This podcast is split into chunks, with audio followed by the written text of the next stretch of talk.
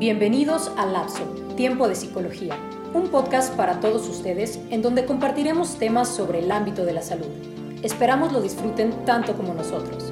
Comenzamos. ¿Qué tal? Bienvenidos a Lapso, Tiempo de Psicología, en otra edición. El día de hoy estaremos hablando de diabetes. Estamos con la doctora Alejandra Dinora Alejandra Silva Castro, ella es médico familiar. Bienvenida, Dino. Hola, gracias, mucho gusto. Muchísimas gracias por estar acá con nosotros. Y también estamos con la maestra Liz Salcedo, aquí parte este, fundadora de Escuela de Psychology, y pues su servidora Fernanda Bustos. Entonces, pues vamos a hablar el día de hoy de diabetes, un tema pues bien actual, ¿no? Este, yo creo que mm, diabetes se puede hablar todos los días y con muchas personas porque realmente es un tema que, está en boca de todos y que yo creo que todos conocemos a alguna persona con diabetes, ¿no? Entonces, me gustaría empezar desde abajo. ¿Qué es la diabetes? Bueno, este, la diabetes así en, términos más generales y sin, meternos a lo mejor a, cosas más complejas, es un conjunto de síntomas que nos empiezan a, a generar diversos trastornos en, en, todo el cuerpo, o sea, es, una enfermedad que afecta todo, todo el cuerpo como tal, pero inicia en el, en el páncreas, donde tenemos, todo el mundo producimos insulina, o sea, la, insulina es, es, básica, este, y la utilizamos para destruir, pues ahora sí que la glucosa, que es como la gasolina del cuerpo. El cuerpo la usa para generar, pues, energía, diferentes, este, eh, situaciones en, en, el cuerpo en cuanto a movimiento, en cuanto a procesos metabólicos, en cuanto a diferentes procesos. Eh, cuando el cuerpo no puede utilizar esa insulina o no está siendo efectiva, este, es cuando generamos a, grandes rasgos algo que se llama diabetes.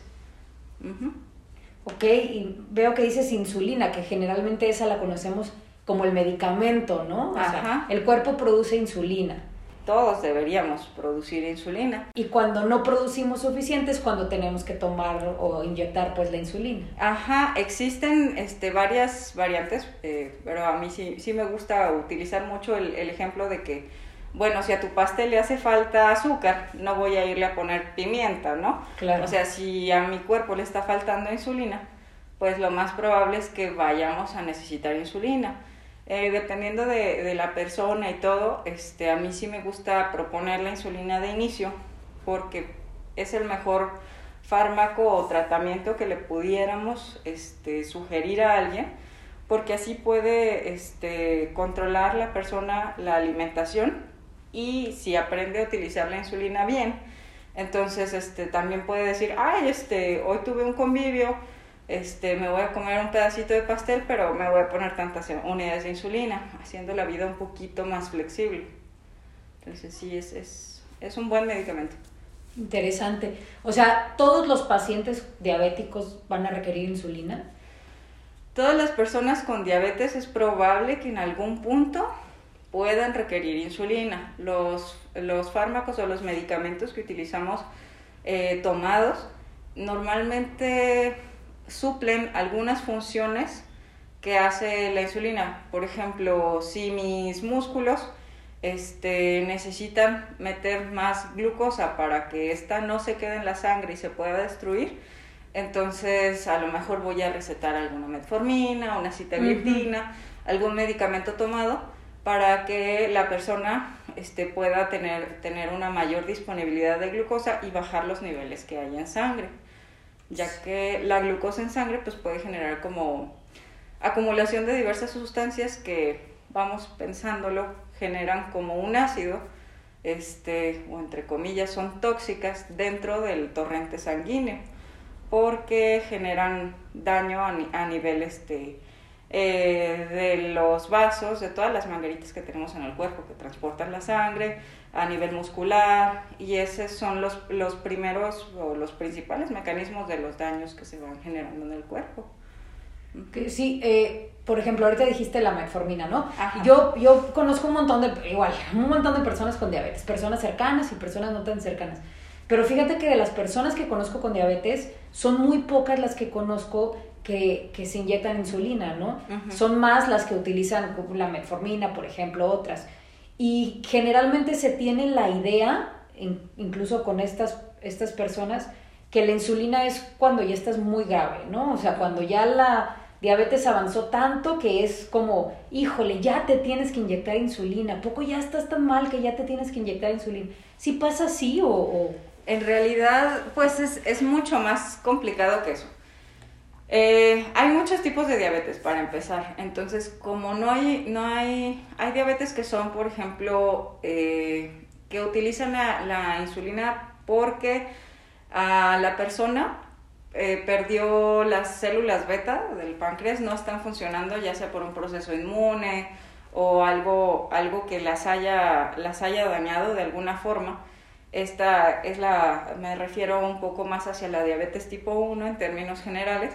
Este, ellos requieren insulina y normalmente el diagnóstico puede ser incluso en niños. Hay varios tipos de diabetes, incluso tipo 1 hay una que podemos detectar en el, en el adulto, este, la LADA, este, que se detecta en edades posteriores.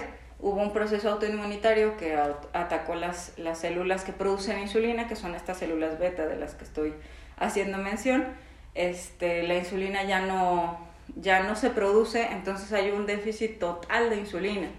A diferencia de lo que pasa en, la diabetes tipo 2, que es un proceso más progresivo donde la resistencia a la insulina es a lo mejor un poquito más este, periférica, más en, en todo el resto del cuerpo y hay cierta producción de insulina, ya sea un poco deficiente o simplemente no se produce suficiente y esto a la larga va a generar o puede generar un déficit de, de insulina por, eh, por esta situación.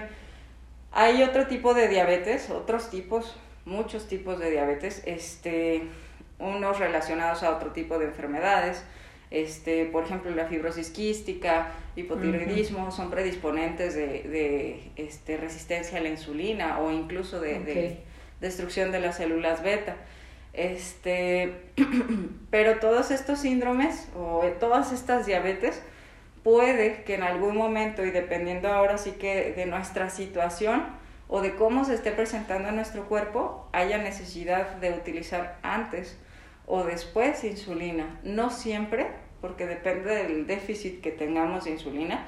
Es como decir, oye, yo tengo el pelo café, pero esta persona lo tiene más oscuro y esta persona lo tiene más claro. A lo mejor yo tengo un poquito más de reserva de insulina y esta otra persona tiene este, una reserva más corta de insulina y a lo mejor vamos a tener que usar insulina antes. Pero finalmente el, el contexto total es que me está faltando insulina de una o de otra forma.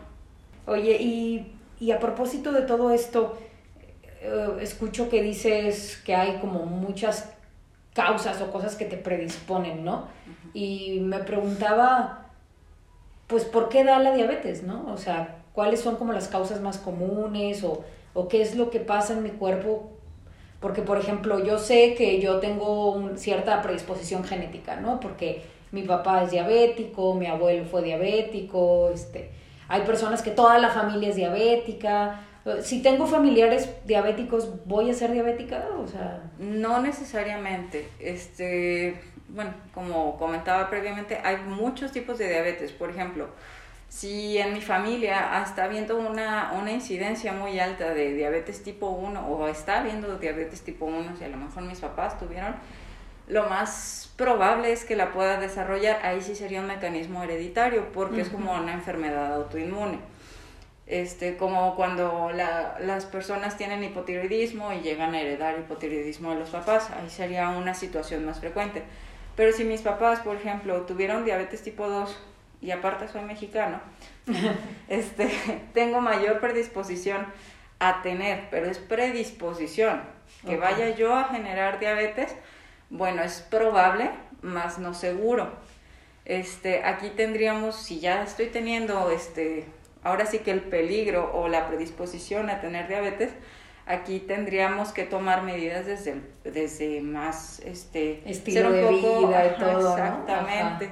Estilo de vida, evitar los azúcares refinados, hacer una actividad física regular, aeróbica, este, durante la semana, este, hacer un automonitoreo o aprenderme a, a, checar, hacer un chequeo cada cierto tiempo para detectar cambios en, en la glucosa de forma temprana y evitar la aparición o retardar la aparición de, de estos síndromes. Sí.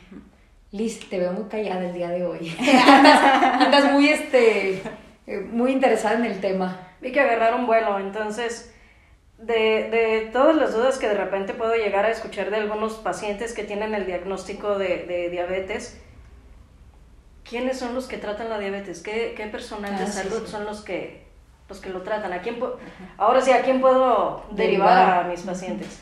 Aquí, ahora sí que dependiendo. Eh, por ejemplo, se supone, o en realidad debe ser fundamental que cualquier médico general este, se pueda tratar diabetes. Sin embargo, así como hay ginecólogos que atienden partos, que atienden a, las señoras y son especialistas en, en esta situación, eh, lo ideal es, es, tener un equipo multidisciplinario que conozca eh, ahora sí que las diferentes partes de la diabetes. Por ejemplo, si la persona a la que se está tratando, este, no sé, por un médico general, por un médico familiar, por un médico internista, o bueno, en general estas primeras dos categorías que son las que tienen como un contacto más este, frecuente con el, con el paciente o con la persona con diabetes, este, eh, pueden llegar a tener que derivar, por ejemplo, a un endocrinólogo si la diabetes de plano no está teniendo un buen control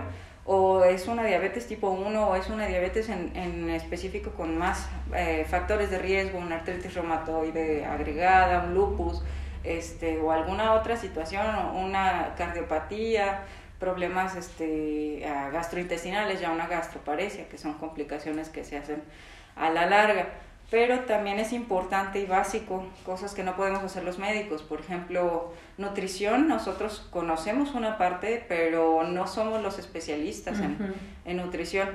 Eh, psicología, psiquiatría, en dado caso, este, porque es, es, básico aprender pues a cambiar a lo mejor hábitos y no es fácil recibir un diagnóstico de, de una condición de vida que va a haber necesidad como de cambiar todo mi estilo de vida, a lo mejor aprender que si yo me como esta cantidad de, de pan, me puede llegar a hacer daño, incluso puedo necesitar una hospitalización o, o, si me voy de una noche de copas, ¿cómo le voy a hacer para que no se me baje el azúcar y qué tanto puedo tomar, qué tanto no puedo tomar, o si va a ser la graduación de mi hijo, o si voy a tener una boda, me voy a casar, la fiesta de alguien pues ni modo que no conviva, convivir es normal, comer es normal. Sí. Entonces más bien es aprender a comer para que esta condición de vida no se me complique y me pueda hacer un rato desagradable. Hablando de eso, tú entonces como médico familiar, ¿qué recomendarías ahora que vienen los días donde más comedera tenemos, Navidad y Año Nuevo? ¿Qué recomendarías para una persona con el diagnóstico de diabetes? Moderación, disciplina. Porque el, famoso Guadalupe Reyes que no nada más es de tomar, ¿no? O sea, es el pan de muerto, las posadas. Las posadas, pan de muerto, los tamales, el chocolate. Ajá, los tamales, sí, sí, sí. Sí, aquí lo ideal, este, pues ahora sí que es moderación, porque el hecho de comer aquí en México sobre todo, y en general en las culturas, pero sobre todo la cultura mexicana está muy, muy engarzada a compartir los alimentos. Eh, entonces, pues es, o sea, incluso lo vemos, es un insulto que tú le rechaces a alguien la comida. Entonces, pero aquí tenemos que, que, aprender que a veces la salud va primero. Ah, uno tiene que, que aprender eh, que hay ciertas cosas que nos hacen daño, así como a lo mejor si yo tengo una piel muy clara y voy y me expongo al sol media hora sin bloqueador, pues me voy a poner súper mal, en comparación a lo mejor de alguien que sea morenito. Entonces aquí es importante este, entender que mis características de mi cuerpo son diferentes, que a lo mejor si yo tengo un Ferrari voy a necesitar diferentes refacciones que a lo mejor un Ford. ¿Sale? Entonces necesitamos diferentes cosas y es entender que eh, mis necesidades son distintas quizá y que eso no me hace eh, más o menos que alguien, sino que si por ejemplo me van a ofrecer pan o vino o, o estas situaciones que vemos en, en, las navidades y en las fiestas, este, pues sí que puedo convivir, pero que sí tengo que hacer a lo mejor o un ajuste a mi tratamiento si uso eh, insulina, eh, hablar con mi médico, saber qué tantas unidades tengo que compensar con la cantidad de comida que me voy a comer, qué tanto puedo comer y si voy a realizar ejercicio previamente, qué tanto puedo realizar de ejercicio o cómo me tengo que monitorizar para saber si me estoy pasando de la raya, si ya este, eh, voy a necesitar una medida extra para controlar esta condición de vida que me acompaña o qué se va a hacer. Entonces es tener un poco más de cautela, pero adaptarme a, a mi cuerpo, pues a las necesidades de mi cuerpo. No significa que no conviva, pero sí que me cuide. Aquí yo voy a meter mi área, que es la salud mental. La importancia de aprender a decir que no, el no gracias, ¿no? En, en, el, en este aspecto de, si me ofrecen algo, el sentirme yo culpable de decir no. Claro. Y terminamos diciendo, sí, sí quiero. Y ahí están comiendo algo y algo que me tocó a mí ver en la sala de urgencias era que efectivamente Navidad o Año Nuevo ya llegaban completamente descompensados o casi casi ya con el coma diabético o entre otras enfermedades porque era la cena de Navidad. ¿Y cómo le iba a decir que no a la cena de Navidad? Claro. ¿Cómo lo que tú has visto, por ejemplo, con tus pacientes, me gustaría retomar desde el inicio. Cuando tú das, por ejemplo, la primera noticia este, del diagnóstico, señor, señora, usted tiene diabetes, ¿cómo, cómo reaccionan? Depende mucho de, ahora sí que de la persona. Pero la reacción suele ser muy variada. tengo pacientes o tengo, este, ahora sí que hay personas que reaccionan con mucho miedo, mucho terror, mucha desesperanza y otros que, bueno, tuve antier, hace la semana pasada, una señora que sí me dice, ay, ya, ya me la esperaba, este, porque pues toda mi familia tiene, este, entonces ya vamos a comer todos igual. Y yo así de, ok, Con bueno. en mano, ¿no? Sí, ya casi, casi me Ya lo venía a venir. Ajá, ya lo venía a venir, quiero mis verduras, ¿no? Entonces sí, este, es muy variada la respuesta eh, y tiene mucho que ver también con, con el contexto sociocultural en el que se desenvuelve la persona. Y yo creo que también con, el, con, el, con los antecedentes, ¿no? Porque, por ejemplo, sé de una persona que su papá murió de diabetes, ¿no? Y entonces cuando le dijeron, tú tienes diabetes, fue como si la sentenciaran a muerte, ¿no? Fue como, me voy a morir por esto. Sí, es, es, esa es una respuesta muy común. Eh, porque sí, pues yo creo que todos conocemos a alguien que ha tenido complicaciones de, de, de esta diabetes o de estas diabetes. Este, que han sido complicaciones muy variadas, pero gran parte, eh, si, si platicamos con la persona, pues uno les pregunta, bueno, ¿y se cuidaba? No, pues es que en realidad no. O es que sí se cuidaba, a ver, ¿cómo se cuidaba? No, pues es que no comía tortillas. Ajá. ¿Y tomaba refresco? No, pues que sí tomaba refresco y realmente no llevaban como un cambio real en el estilo de vida. Entonces, estas condiciones este, a prevenir realmente no, no tienen, este, o no tendrían por qué verse de forma tan frecuente si el, si el paciente o la persona eh, pudiera llevar un cambio más contundente en su estilo de vida. ¿Y a qué, a qué te refieres con ese cambio? Que, por ejemplo, si a mí me diagnosticaron diabetes, ¿cuáles son los cambios que tengo que hacer? Ok, este, bueno, lo voy a traspolar un poquito más a mí porque pues en realidad no sé qué comes diario. Ok, sí, sí, perfecto, perfecto. Entonces, este, por ejemplo, no sé, vamos pensando que eh, de una de otra forma me diagnosticaran diabetes, bueno, ¿qué, ¿qué, voy a hacer? Primero que nada, eh, como los niveles de un carro. Si yo veo un carro, no sé qué tal está de aceite, no sé qué tal está de líquido de frenos. Entonces, tengo que abrir el coche y sacar las plumas. ¿Cuáles son mis formas de checar los niveles de, de glucosa en, en en esta nueva condición de vida que me acompaña, pues picándome los deditos. ¿Duele? La verdad es que no duele. Me hubiera traído el glucómetro para darles un piquetín. Pero en realidad con la técnica adecuada no duele. Este, solo es el, literal el piquetito. En realidad, si lo sabemos hacer, de verdad no duele nada. Nada, nada, nada. O sea, si es fastidioso a lo mejor estar cargando el glucómetro y este, las lancetas y todo, ¿no? Este, pero en realidad ya que lo sabe uno hacer, no duele, no duele nadita, se pica uno en el lado del dedo, en realidad donde menos tenemos sensibilidad en la mano y no, no molesta.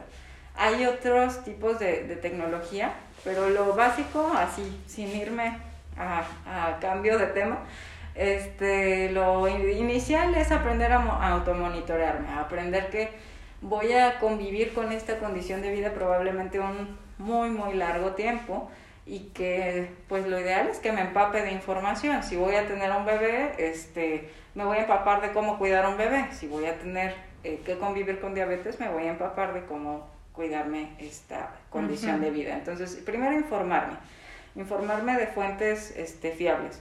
Dos, eh, aprender a automonitorizarme, cuando me voy a, tomar la glucosa, antes y después de los alimentos, en ayunas, antes de irme a la cama para no tener una hipoglicemia mientras estoy dormidito, a lo mejor una vez al mes este, en la madrugada para ver que no tenga este, bajas de glucosa sin que me dé cuenta. Entonces, primero automonitorizarme. Dos, si a mí me, si no me gustaba hacer ejercicio, bueno, ya lo ideal sería que se haga una parte básica de mi vida, porque gran parte de la diabetes eh, tipo 2 se ve asociada a obesidad como un estado proinflamatorio, ya se considera la, la obesidad como precursor de otras enfermedades.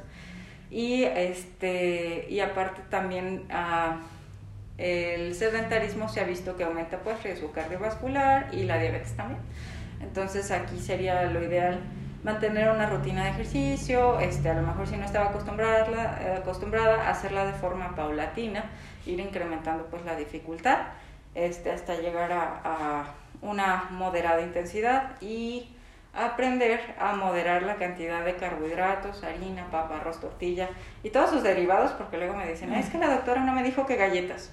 Bueno, creo que se sobreentiende. Se sobreentiende del grupo de la tortilla, ajá. Eran de avena, pero es lo mismo. Trigo, arroz, papa, tortilla, avena, amaranto, todo eso. Y si tiene duda, pregunte. Este, pero aprender a, tomar las cantidades adecuadas de esto, aprender que, eh, bueno, que las bebidas azucaradas, este, pueden generar un, un, aumento desmedido de la glucosa porque no alcanzamos a saber qué cantidad de azúcar me estoy tomando. Pensamos que un vaso de coca tiene aproximadamente unos cuatro cubitos de azúcar, que son cuatro cucharadas de azúcar, entre 4 y, y 11, dependiendo del tamaño del vaso que me tome. Entonces sí, este, aprender a moderar las cantidades de azúcar y, este, y aprender cómo prevenir estas situaciones o condiciones este, de vida que pueden llegar a, a, complicarme, que básicamente es con el automonitoreo o en el autocontrol, este, ejercicio y mantener un peso saludable. Realmente la diabetes lo único que nos pide es que pongamos atención más en nosotros. Sí, que modifiquemos realmente nuestro estilo de vida, algo que, que de planta deberíamos hacer, ¿no? O sea, todos deberíamos de llevar actividad física, todos deberíamos de llevar una dieta balanceada, o sea, realmente solo es como, como bien lo dijiste, poner atención, no es una sentencia de ah, ya no te, ni de muerte, pues, por ejemplo, ni una sentencia de ya no vas a poder gozar tu vida, ¿no? O sea, solo es hacer un cambio. Sí, definitivamente, este el otro día veía, veía memes este, y había uno que decía, es que el doctor me recetó cambio de estilo de vida y ejercicio, me voy a morir. bueno, sí. es difícil y por eso creo que es básico que haya un, un apoyo psicológico este, en la personita con, con un diagnóstico reciente, sobre todo de diabetes, o con un descontrol frecuente yo creo que todos necesitamos apoyo psicológico, pero en general estas dos poblaciones que son las más vulnerables, porque de ahí parte en los cambios del estilo de vida que se pueda generar la persona para sí misma. Ya casi se nos acaba el tiempo, está, se, nos fue muy rápido, pero algo que nos quieras comentar más que no hayamos tocado ahorita, importante de saber sobre la diabetes. Mm, yo creo que sería importante este, agregar que pues alguien con diabetes, este, si bien si es una persona que a lo mejor eh, todos necesitan saber que tiene diabetes, en, realidad ocultar el diagnóstico hace más difícil eh, la situación, ¿no? Porque si yo en algún punto necesito ayuda, los demás no van a saber que, que necesito ayuda y qué pueden hacer para ayudarme. Entonces, si los demás conocen el diagnóstico, si yo acepto el diagnóstico, es mucho más fácil que pueda actuar responsable hacia mí mismo y que los demás puedan verlo más normal, es como otras situaciones, ¿no? Este, permanecer, vayamos al caso, de, por ejemplo, de la homosexualidad, permanecer en el closet realmente muchas veces significa que me voy a hacer yo solo la vida más difícil. Permanecer en el closet con las diabetes también puede significar esto, puedo poner en peligro mi vida porque nadie sepa cómo tratarme en un caso de que se me bajó la glucosa y yo necesite ayuda para administrármela, eh, algo de azúcar, porque estoy un poco desorientado o, ya me siento muy mal como para ir por, por algo de glucosa, ¿no? Entonces, si los demás conocen y normalizamos eh, que esta situación es muy frecuente este, y que, como, como decías, no es una sentencia, sino solo un cambio en, en el estilo de vida, realmente podemos hacer que la diabetes sea más llevadera este, y más fácil de convivir con ella. Y a mí me queda una duda final, ahorita que dices esto de administrarse cierta eh, azúcar, ¿no? Eh, he escuchado muchos de, se le bajó el azúcar, dale un traguito de coca, dale un chocolate, dale, ¿qué más? Así, ¿no? El virote para el susto. Sí, bueno. o sea, todos los remedios. Sí, pero sobre todo eso, ¿no? Dale un vasito de coca o dale un chocolate o un dulce. ¿Qué sería lo adecuado para una persona con diabetes cuando se, se les baja? Este, muchas veces nos vamos que por el chocolate o que por la nieve o que vamos por un algo. No, en realidad tenemos que buscar qué está pasando con una baja de glucosa. Está mi cuerpo debajo de, de 70 miligramos sobre decilitro y ahí empiezo a tener manifestaciones, ya sea que me muestre un poco confuso, con a lo mejor con inhabilidad para moverme de forma adecuada, con mucho sudor, mucha hambre, incluso desesperado, porque mi cuerpo está soltando otras hormonas para poder compensar esta baja de glucosa. Entonces, aquí lo, lo, lo ideal sería es que, este, primero, si tengo un glucómetro a la mano, tomármela. Si no tengo un glucómetro a la mano y sé que la persona tiene diabetes, este, aquí lo ideal es buscar fuentes de glucosa que rapidísimo se suban. Entonces, primero, el vaso de coca es correcto, que sea un vaso de, de refresco, ahora sí que no es comercial, este, un vaso de refresco que, que, no sea bajo en azúcar, que sea regular. Mm. Un vaso de refresco regular, este, un vaso de jugo regular, no un vasote o uno de 250 mililitros cuando más, este, porque luego un vaso y agarran el de litro.